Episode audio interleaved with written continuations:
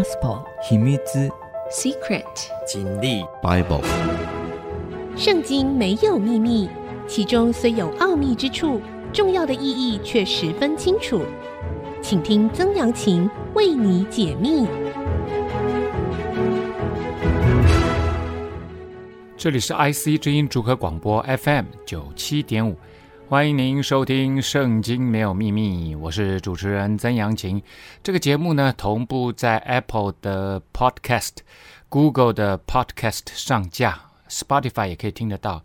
如果你在 Podcast 收听，欢迎您按一下订阅，每一集的 Podcast 评五颗星啊！如果能够留下您的心得，那就更好了，给我很大的鼓励呀、好的，我们上一次的节目呢，说到了哈，大卫王他其实已经慢慢慢慢整个王国建造稳定了，而他最后的一个心愿呢，就是希望能够替耶和华上帝呢建造圣殿啊，因为之前呢，上帝啊都是住在会幕，是移动的帐幕，那时候移动的帐幕呢也不在耶路撒冷，耶路撒冷呢只能算是一个临时的。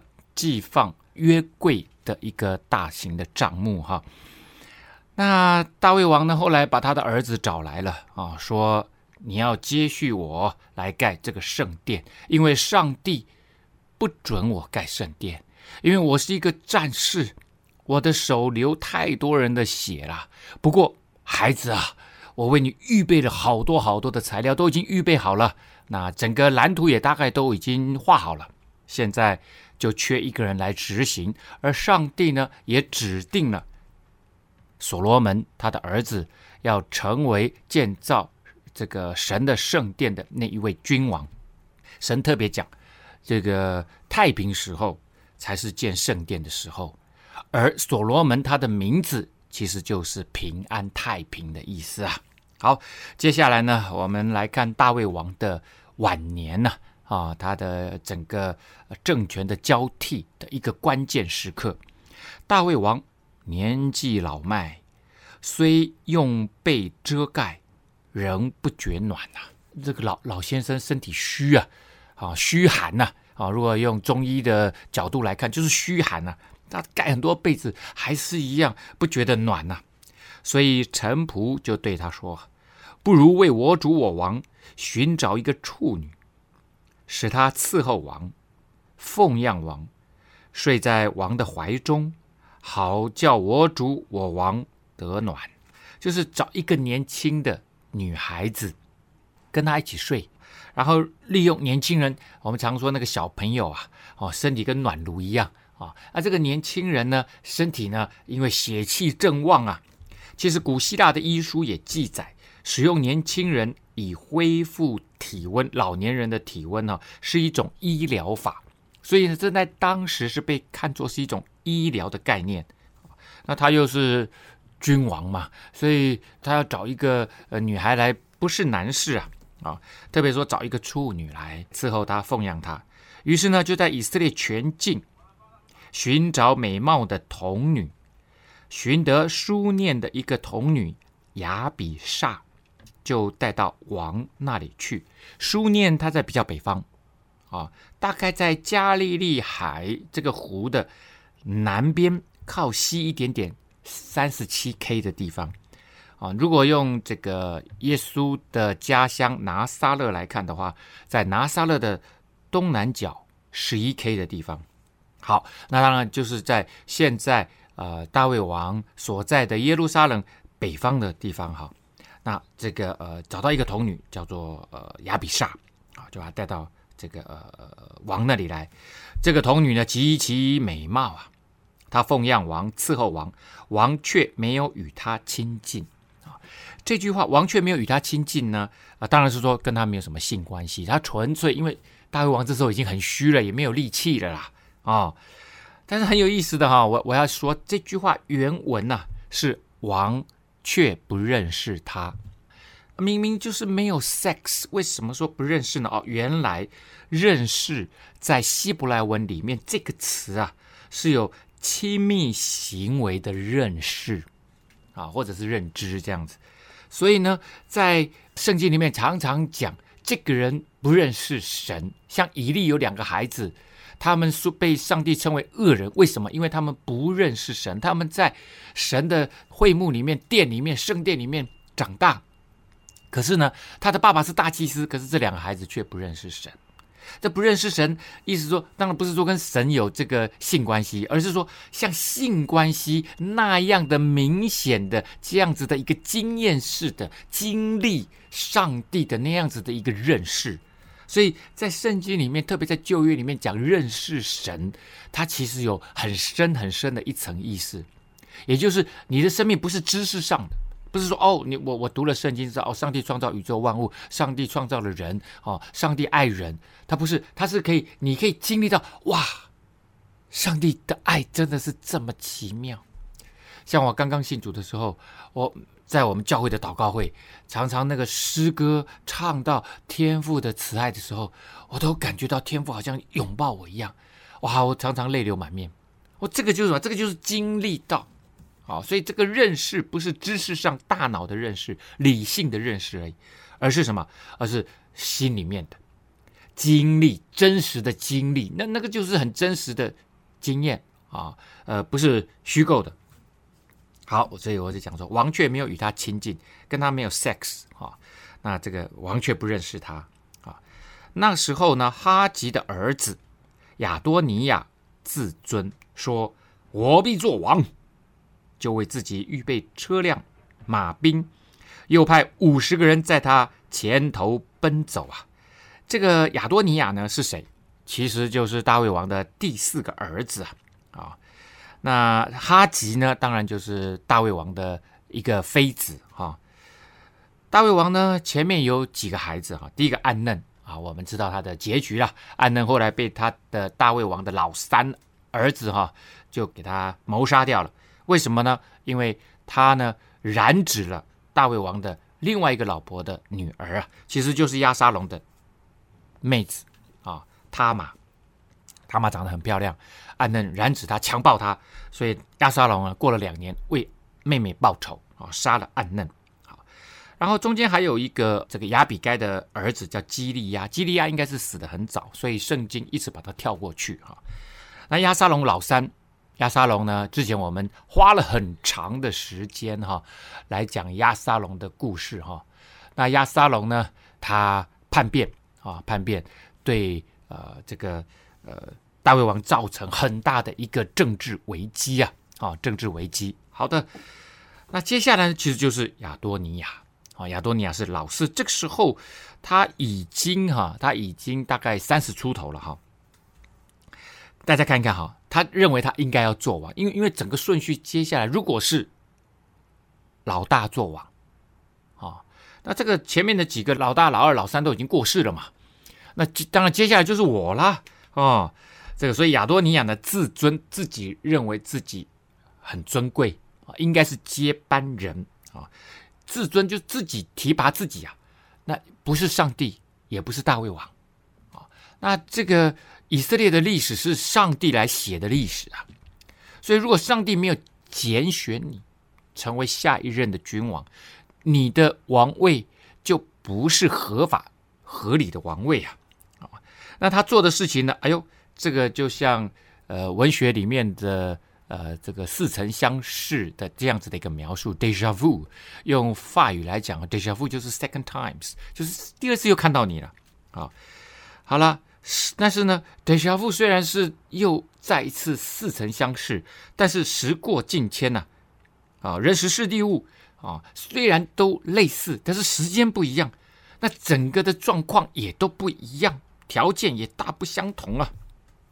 好了，可是他做什么呢？为自己预备马车，又派了五十个人在他面前奔走，做的游戏都跟这个压沙龙一样。找五十个人在他面前奔走，在他面前这个这个开道，这个是王的这样子的一个阵容啊！出来行走的时候，这样子一个大的阵容啊！所以他已经自己认为自己要做王啊。他父亲大卫王啊，素来没有使他忧闷，说你这是做什么呢？啊，也就是哎，大做爸爸的没有管教啊，没有管教。那这个就跟之前押沙龙的状况一样，其实大卫王的几个孩子哈，他都没有什么太干涉他们的行为。大卫王实在太忙了，到处打仗，又生了这么多小孩，这么多妃子，他其实也没力气啊来管教管理他们啊。然后呢，亚多尼亚呢甚俊美，又长得很很俊美，就又跟押沙龙一样啊。生在押沙龙之后，那究竟亚多尼亚是怎么做的呢？啊，我们休息一下。稍后再回到我们的节目现场。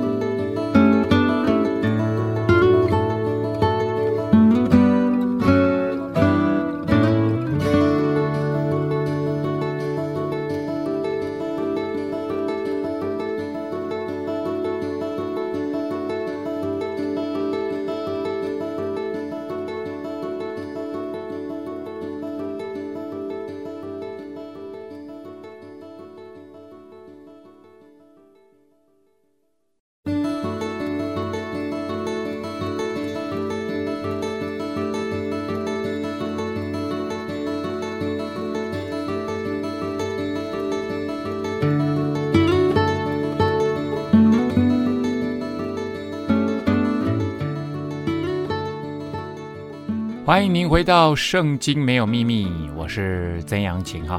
好的，刚刚讲到了大卫王的身体虚弱啊，可是呢，他现在目前呢，最大的孩子老四亚多尼亚呢，哎，又玩起了老花样哈，跟亚沙龙一样，自己呢想要哎营造一个好像君王的气势啊，危机再一次发生。但是呢，我相信这时候的大卫王跟以前的大卫王已经完全不一样了。亚多尼亚与席鲁雅的儿子约押和祭司亚比亚他商议，二人就顺从他，帮助他。好了，亚多尼亚呢，总是要找一些政府里面的重要人士嘛。你看哈，他找的两个，一个是约押，军事强人；第二个是亚比亚他，当时的呃这个重要的呃祭司。啊，这个重要的祭司两位，亚比亚他呢，呃，这个信仰系统、宗教系统，他一直排名在沙督祭司长之后啊，他也是祭司长啊，但是呢，他一直排名在沙督之后啊。而约押啊，我相信他也很不满啊，为什么呢？他有不安全感，大家还记得吗？之前押尼尔他把押尼亚尼尔当时跟大卫王已经谈好了。南北南北两方啊，大卫王那时候其实只是由大王，然后呢，北方的几个支派透过以前是扫罗的这个势力范围，透过押尼尔啊，押尼尔呢准备来和谈，后来这个呃约押就私底下把他干掉了。只要谁威胁到约押，约押有强烈的不安全感，他借着各样的名目于公于私，他就把人家干掉了。那这时候呢，其实。大卫王已经开始启用另外一个军事将领，叫做比拿雅。比拿雅比较多的时候呢，应该算是大卫王的啊、呃、这个护卫长，等于是呃禁卫军的首领。但是呢，他其实也开始担任重要的国家的军事首领啊、元帅。所以约押有强烈的不安全感。约押这时候顶多只能算是第二号人物，而亚比亚他是信仰系统里面的第二号人物。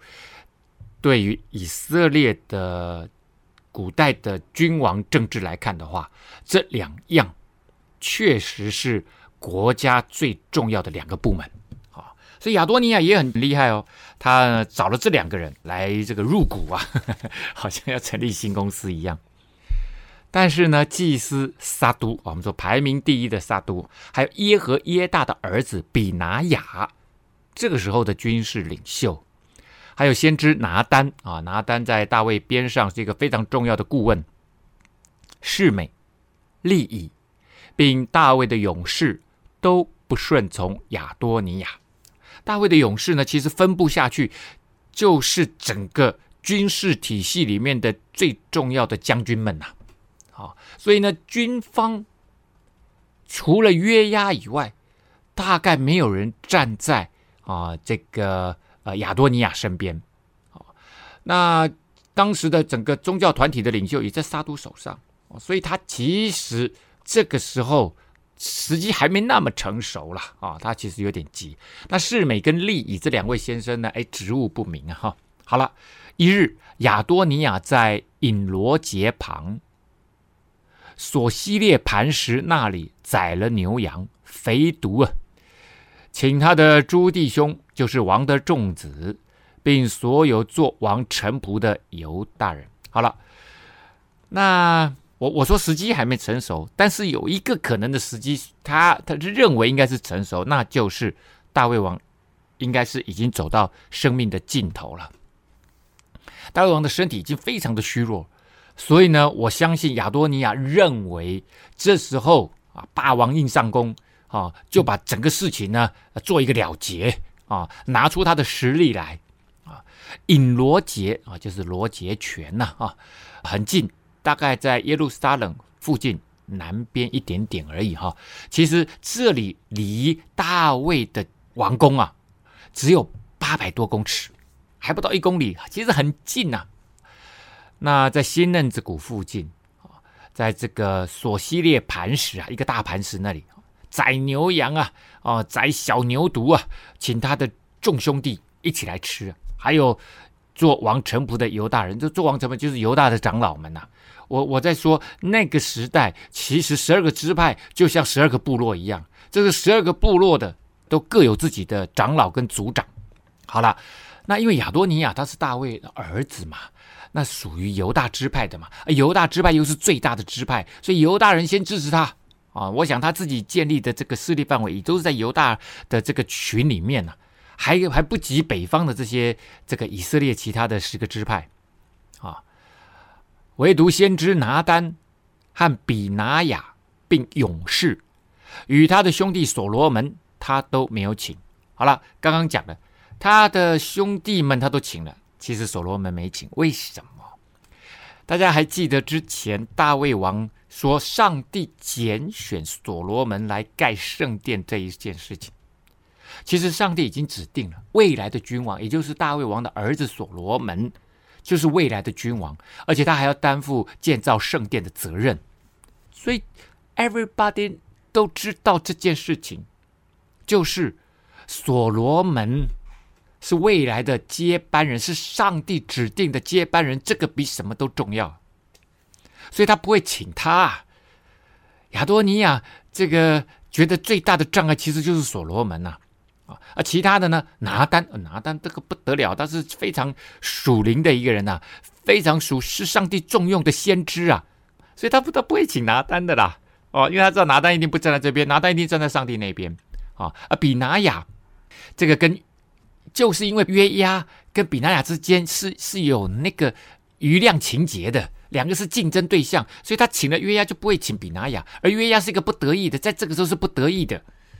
所以呢，请约押更容易哦。虽然约押在之前押沙龙事件危机的时候，他是站在大卫王这边，跟大卫王一起逃亡，而且后来杀了约押的人，杀了押沙龙的人就是约押。但是这一次约押却选择站在了大卫王的对立面啊，在亚多尼亚那边。好了，拿单呢就对所罗门的母亲拔示巴说：“哈吉的儿子亚多尼亚做王了。”你没有听见吗？我们的主大卫却不知道。好了，这个时候拿单又发挥了关键性的作用，很奇妙啊。之前拿单被我们所知道，是因为大卫跟拔示巴的奸情。大卫在这件事情上面犯了奸淫，而且他犯了谋杀罪，杀了乌利亚。后来呢，是因为拿单站出来。说上帝要责备你，啊，后来还死了儿子，拔示巴在这件事情上面当然是也是受害者啊，我相信也是受害者。好了，这时候拿单第一个透露这件事情的人，拿单很厉害，他马上掌握了这个情报。他透露的第一个人不是大卫王，而是谁？而是拔示巴。第一个拔示巴当然是。这个关系人物，重要关系人物，因为他儿子所罗门是应该要接位的人啊，所以他的母亲太后，未来的太后啊，而且他是大卫王的夫人啊。这件事情呢，重点在于，如果要跟大卫王禀报这个时候其实呃，可能有点困难，按照正常的。哦，这个行政程序可能要透过透过什么人，然后可是大卫王这个身体又这么虚弱，是不是能够再见他的什么传令什么的，不是那么容易啊？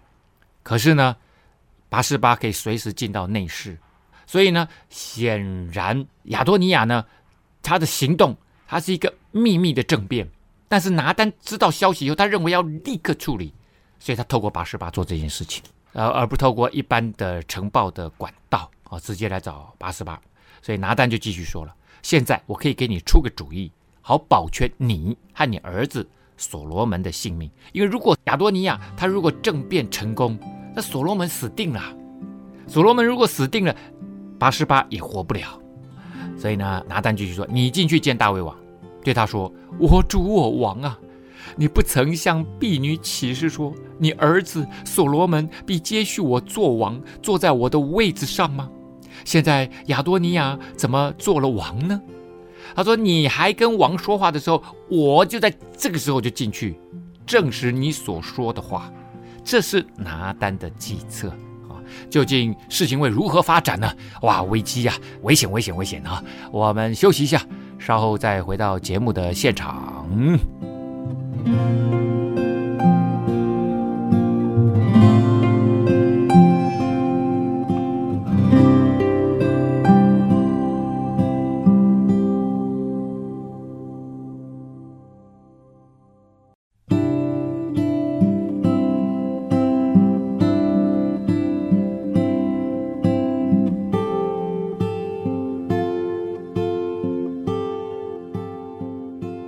欢迎您回到《圣经没有秘密》的节目现场，我是主持人曾阳晴。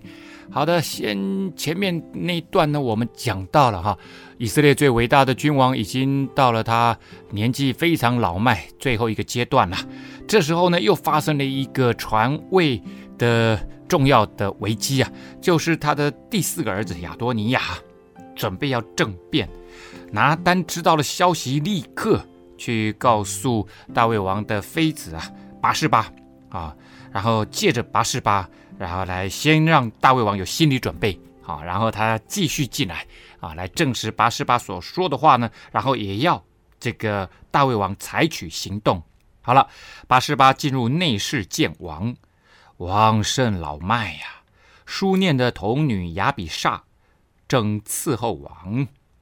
那所以找八十八蛮合适的，而且他是重要关系人，他可以直接进入内室嘛，哈，这个就不会耽搁。八十八向王屈身下拜，王就说：“你要什么啊？”拔示巴说：“我主我王啊，你曾向婢女指着耶和华你的神起誓说，你儿子所罗门必接续我做王，坐在我的位子上。现在亚多尼亚做王了，我主我王却不知道。”他宰了许多牛羊肥犊，请了王的众子和祭司亚比亚他，并元帅约押，唯独王的仆人所罗门，他却没有请啊。好了，这一段呢，很明显呢，他在陈情啊。啊，那陈完了情呢，把把这个整个状况实情来告诉这个大卫王。那接下来就需要大卫王定夺啊。我们来看他继续如何说：“我主我王啊。”以色列众人的眼目都仰望你，等你晓諭他们，在我主我王之后，谁做你的位呀？若不然，到我主我王与列祖同睡以后，我和我儿子所罗门都必算为罪人了。算为罪人，那还有一条路，哪哪一条路可以走？就是死路一条啊！在政治王宫的政治斗争当中。失败的一定就是死路一条，很少有能活下来的啦。除了大卫王啊，饶了这个所罗门王的这个孙子以外，哈，他大概其他的人都很难像大卫王一样啊。这里就请王定夺，你赶快告诉大家，到底谁要接你的位，而且不能用说的而已，可能这时候就要采取激烈的行动，及时的行动啊。然后呢，要插队，要把亚多尼亚拉下来啊。这时候，拔示巴还与王说话的时候，先知拿单也进来了。那个、那个、那个啊！有人就奏告王说：“先知拿单来了。”拿单进到王面前，脸伏于地啊。那拿单是重要的大卫王的顾问。所以当他来的时候，拔示巴呢就要立刻退下去啊。他其实这个时候是退退到另外一可能一个小房间去啊，他就立刻要退下去。好了，拿单就说了：“我主我王果然应许亚多尼亚说，你必接续我做王，坐在我的位置上吗？”好了，这时候呢，当然这个拿单呐、啊，要为这件事情做一个见证，好让大卫王知道拔示巴进来说的这些话，并不是虚拟的、虚构的。这个他促使大卫啊，要快快的做一个决定。拿单进来的重点就是这样啊，以前他年轻啊，大卫王还可以带兵逃亡。还可以带兵反扑，解决押沙龙的重大危机问题、军事问题。可是现在他已经年纪老迈了，体衰哦，呃，这个发冷，他已经没有力气了。而这个事态绝对不能够扩大，要立刻解决，没有第二条路，要立刻解决。他一扩大就完了，大卫没有那个力气了。所以呢，拿单就继续说，他今日下去宰了许多牛羊、肥牛犊啊，请了王的众子和军长，并祭司亚比亚他，他们正在亚多尼亚面前吃喝啊，说愿亚多尼亚万岁呀、啊！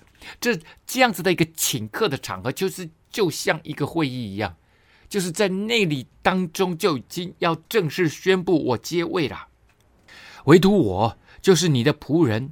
和祭司撒督、耶和耶大的儿子比拿雅，并王的仆人所罗门，他都没有请。好了，所罗门王是神所拣选的接班人。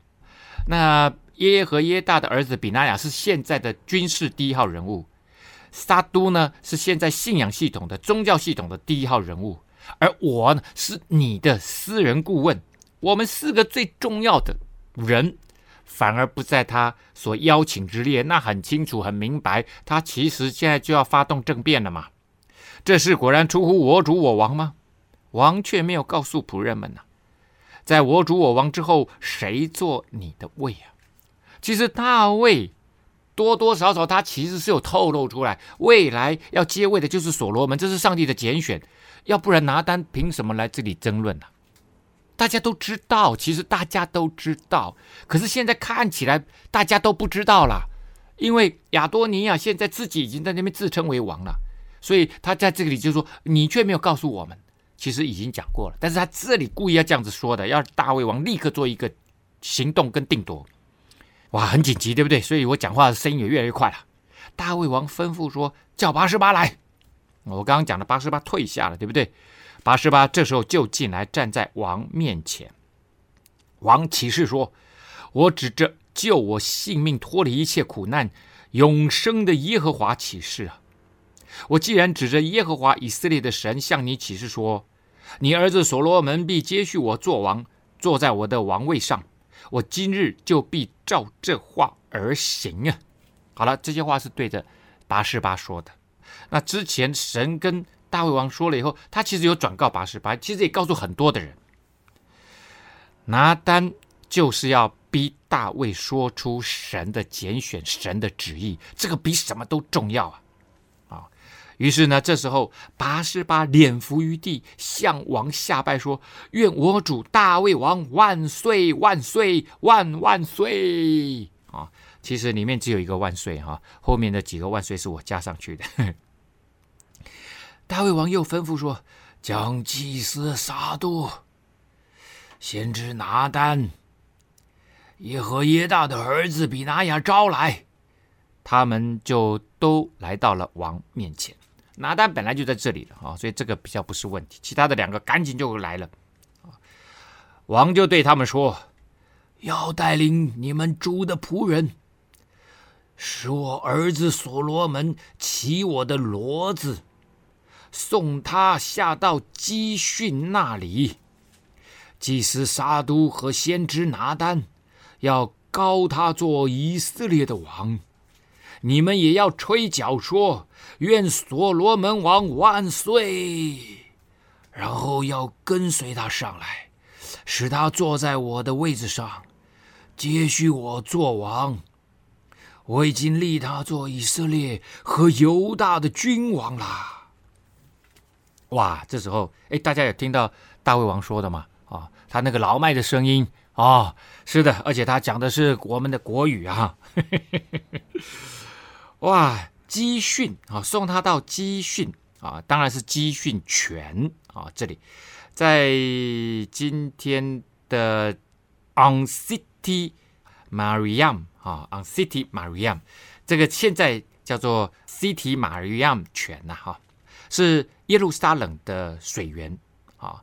那也代表这个呃，是这个京城很重要的王权，比亚多尼亚呢的支派的支持力更有代表性啊，就是大卫王指的谁？撒都啊，这是重要的呃信仰的代表人物。拿单先知顾问，然后比拿雅军事的代表人物，然后就带着所罗门要骑骡子啊。为什么骑骡子？骡子驴子是一般的平民骑的，骡子特别是贵族跟王家骑的坐骑，这是很奇妙啊！因为骡子它在那个时代被称为是比较尊贵的坐骑啊，这个我们很难理解这一点啊。但是 anyway，就他们就是这样子。那骡子这个又没有下一代啊，所以又特别珍贵珍惜呀。那其实基训这时候啊，送他儿子到基训这个地方来成立，这样子向大众宣告啊，他的就任。离亚多尼亚请客的索西列磐石啊，大概只有一公里的地方，走路十分钟而已啊，就在附近。所以这个是一个哇，很奇妙，两个人都在宣告他们是王。究竟这样子的一个竞争局面，结局会如何呢？我们休息一下，稍后再回到节目现场。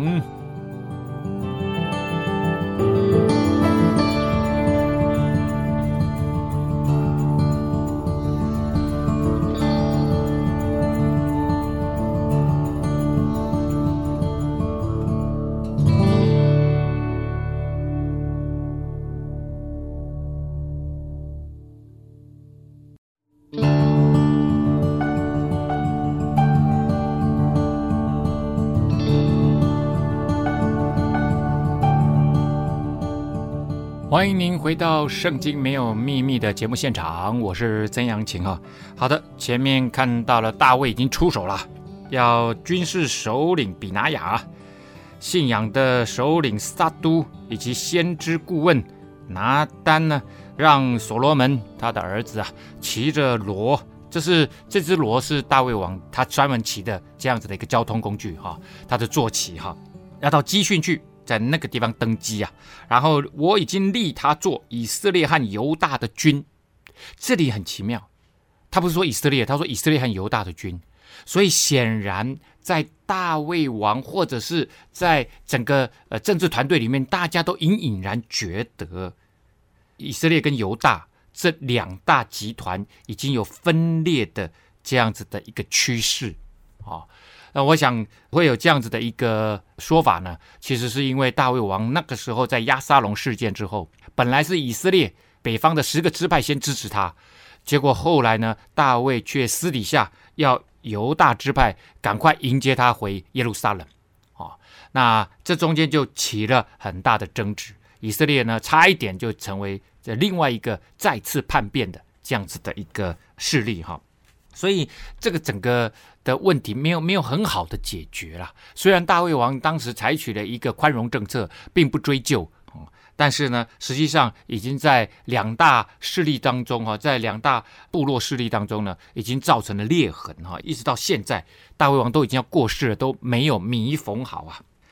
好了，耶和耶大的儿子比拿雅就对王说：“阿门，愿耶和华我主我王的神也这样命定。”啊，所以呢，这个比拿雅的支持很重要。他第一个站出来做支持，说“阿门”，“阿门”的意思哈，他这个是希伯来文哈。我想现在全世界都知道哈，很多人讲，不管是天主教或基督教，说啊，你们那个“阿门”“阿门”的，没错，“阿门”呢是其实原先在希伯来文里面的意思就是呃坚定的啊遵命，坚定的领受，说 “yes yes” 的意思。可是呢，在信仰当中就是一个诚心所愿的意思哈。那这里比拿雅可能比较是这个一般的坚定的支持，阿门啊，这样子好。那耶和华呢，怎样与我主我王同在？愿他照样与所罗门同在，使他的国比我主大卫王的国位更大啊！说他要发扬光大啊，他的权力更坚强啊。于是呢，这时候祭司撒督、先知拿单、耶和耶大的儿子比拿雅和基利提人比利提人都下去，使所罗门骑大卫王的骡子，将他送到基训。好了，一行人呐，啊，信仰体系。啊，这个军事体系啊，王的顾问啊，还有佣兵，王的贴身禁卫军啊，基利提人、比利提人，这是外国佣兵，非常会善于打仗的。从大卫王在外流窜的时候，其实他们就一直跟随他，什么？所以是一群老兵呐、很厉害的老兵呐、好了，骑着王的私人坐骑哈，然后就到基训泉那里去登基啊。祭司撒督就从帐幕中取了。盛膏油的角来，用膏膏所罗门。之前我讲过，神要使用任何人或任何器皿，他一定先用油来膏抹，用最好的上等的这个橄榄油来膏抹啊。他会膏抹第一种人是君王，大卫王被高抹过，所罗门王被高抹过，现在所罗门王也被高抹啊。第二个。就是祭司啊，祭司从最早啊，这个亚伦大祭司开始，祭司要被使用，要被先高抹。第三个啊，就是圣殿里面的器具器皿都要被抹过，被高抹之后呢，这个人或这个器皿就属耶和华上帝的，归耶和华为圣啊。这个圣呢，就是跟上帝有关的。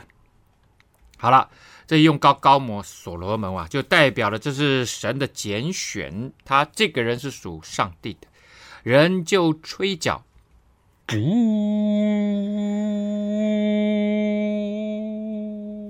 哇，这个众民都说愿所罗门王万岁！哇，这个所罗门呢，骑着大卫王的骡子到基训犬去就位就职，他是大卫王的儿子。啊，那大家常常把大卫王认为是耶稣基督的这样子的一个呃呃预表啊，就是他是他的一个呃呃早期的啊这个预兆预告人物啊代表人物。好，那后来耶稣基督，我们之后也会讲到他的故事。最后耶稣基督进耶路撒冷城的时候，哦，大家说他是万王之王、万主之主，是最尊贵的，是神的儿子啊。这边所罗门还只是大卫王的儿子，他是神的儿子。可是他进耶路撒冷城的时候，是骑着小驴驹，还不是大驴子，是小驴子啊。驴子是平民骑的。可是呢，所罗门王却骑的是尊贵的骡子，君王的坐骑。你可以看出，耶稣基督他真的是非常非常的谦卑来到世上。他连出生的地方都不像所罗门，是在王宫里面出生的。他出生的地方是在马槽里面出生，这代表了上帝说：“我的儿子要来世间。”他是以一个最谦卑的态度来的，他是跟平民在一起的，他是跟那些生命最有需要的一群人在一起的。他知道那些困苦人的心里的难过、跟悲伤、跟需要啊，所以呢，很奇妙啊。我这边稍微做一个对比啊。好了，众民就跟随他上来，且吹笛，大大的欢呼，声音震地呀！啊，那这个吹笛呢？这个笛应该是管乐器了哈，管乐器。好了，在美索不达米亚的马里书函呐，啊，它它是一个一本书，呃现在书信啊，马里书信啊，里面呢就写到了他劝诫。新利林王啊啊，劝诫其中一位君王叫新利林王啊，他说用骡而不是用马拖拉的车子，才合乎君王的体统。好，我我们今天当然你看看那个呃呃，这个不管是啊这个英国的王族哈，或者是什么，哎，他们出来的时候都是那个很俊的马的，咔啦咔啦咔啦，就拖着那个马车，对不对？这是君王的这个派头嘛？可是呢，以前不是，所以这跟我们以前真的想象差很多啊啊！以前居然是用锣，说用锣才这个合君王的体统啊，那个所以呢文化大大不同啊。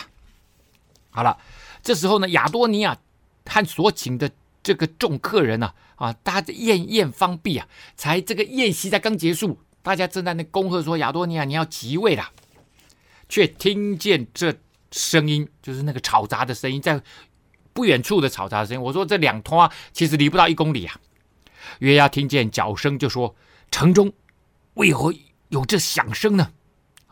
月牙是军事将领，而且他一直担任大卫王的元帅，他打过无数的战争啊，他是军人啊，对脚声很敏感呐、啊。为什么呢？因为在军事行动里面，脚声很重要，要进攻啊，要下命令。脚声是很重要的媒介，所以他听脚声他是很熟悉的，或者在庆典或者在祭祀当中，哦，只有在这三种场合会吹脚。他说：“城中为什么是响声？”所以他马上警觉了，怎么会不大对呀、啊？他正说话的时候，祭司亚比亚他的儿子约拿单来了。亚多尼亚就对他说：“进来吧，你是个忠义的人，必是报好信息呀、啊。”约拿单就对亚多尼亚说：“不。”我们的主大卫王诚然立所罗门为王啦！哇，他报了另外一个消息，所以他第一句话说不啊、那原文里面是有这个不，可是呢翻译没有这个不。但是我把原文念出来说：No，你说我来报好消息？No，不是好消息。亚比亚他这时候其实是跟亚多尼亚要一起叛变的，他是祭司哦。约拿但是他的儿子啊。在当初大卫王逃避他的三儿子亚沙龙叛变的时候，他其实也站在大卫王这边了。亚比亚他那时候也站在大卫王这边了。可是这次亚比亚他选择跟亚多尼亚一起叛变，而他的约儿子约拿单并没有。约拿单知道那个消息，他知道人在外地，但他知道爸爸跟亚多尼亚在这里，所以跑来告诉他们这个消息。他说：“王差遣祭司撒督、先知拿单。”耶和耶大的儿子比拿雅和基利提人、比利提人都去使所罗门其王的骡子啊！祭司撒督和先知拿单在基训已经膏他做王了。众人都从那里欢呼着上来，声音使城震动。这就是你们所听见的声音啊！而且最后一句，并且所罗门王登了王位啊！而且呢，王的臣仆也为我们的主大卫王祝福说：“愿王的神使所罗门王的名比王的名更尊荣，使他的国比王的国位更大。”而大卫王就在床上屈身下拜。所以呢，大卫王在还没死的时候就完成了传位的这样子的一个啊这个过程，逊位了。所以呢，接下来其实是一个联合执政，短短的一一段时间联合执政，啊、他死之前看见他的儿子登基的人的君王少有啊，通常都是死了以后才正式登基啊。这是大卫王一次和平的政权转移，但是亚多尼亚的问题还没解决，究竟要如何解决呢？那我们下一次节目再跟大家来分享喽这个节目呢呃也在 icg 的官网 aod 随选即播也可以来听哈在同步也在 apple podcast 上面上线 google 的 podcast 呃欢迎您上 podcast 搜寻圣经没有秘密记得按下订阅哦让你不错过每一集我们的节目。好圣经没有秘密下次再会。